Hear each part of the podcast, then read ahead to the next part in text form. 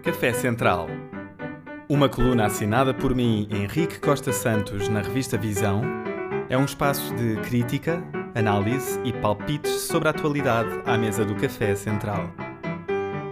Agora em formato podcast e em todas as plataformas, com João Pedro Coelho ao piano e uma máquina de lavar roupa que toca Schubert.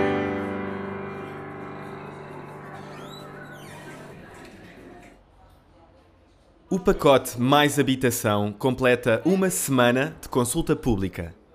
Tem sido animada a dita consulta. O documento, com as propostas do governo para combater a crise na habitação, exaltou ânimos à esquerda e à direita. Seria, assim, de esperar que o debate público convidasse a olhar à esquerda e à direita como quem atravessa a estrada.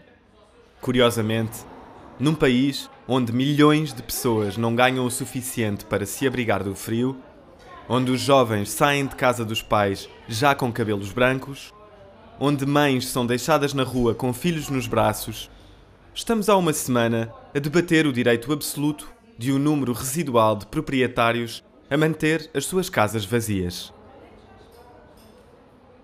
Considero que o pacote Mais Habitação inclui propostas positivas e propostas inúteis mas deixo a análise para a próxima. Aqui, fascina-me a reação epidérmica às duas medidas que acabaram por dominar o debate sobre o pacote: a suspensão de novas licenças para alojamento local fora do contexto rural e o arrendamento obrigatório de casas devolutas.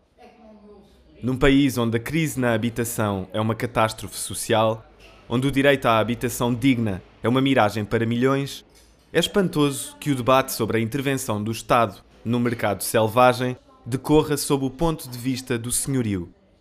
Invoca-se o fantasma do PREC perante medidas de regulação já aplicadas na Holanda, na Dinamarca e numa série de países insuspeitos de esquerdismo. Julgo saber a origem do enviesamento. Odeio chegar à conclusão, mas é flagrante boa parte dos opinion makers fala de uma crise que desconhece.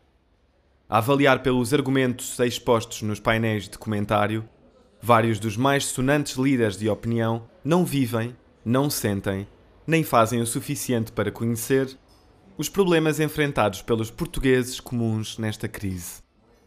Uma pivô quis levantar uma questão, passo a citar, que os portugueses se colocam neste momento e perguntou à Ministra da Habitação o que seria de alguém que comprasse uma casa para oferecer à filha e a quisesse deixar vazia um ano ou dois, até que a filha decidisse regressar do estrangeiro.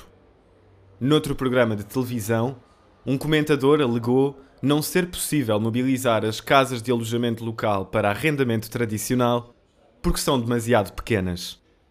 Ouvimos, em horário nobre, alguém afirmar que os jovens não querem viver nas zonas de alojamento local, como o Castelo de São Jorge, porque não há garagens ou estacionamento para o carro. Estas e outras declarações ficam gravadas em talha dourada num pitoresco monumento à falta de noção. O tom do debate na esfera política bateu recordes. Luís Montenegro chamou comunista a António Costa. Rui Moreira invocou uma pulsão bolivariana do governo. Coutrinho de Figueiredo comparou o arrendamento obrigatório das casas de volutas à expropriação pelo Estado de carros e roupas inutilizadas dos cidadãos. Note: sou da opinião de que o arrendamento obrigatório de casas de volutas é, assim como está, uma medida inútil e impraticável. Não dará em nada e, portanto, deve cair. Penso que o Estado deve dar o exemplo, mobilizando os imóveis que detém para o mercado de habitação.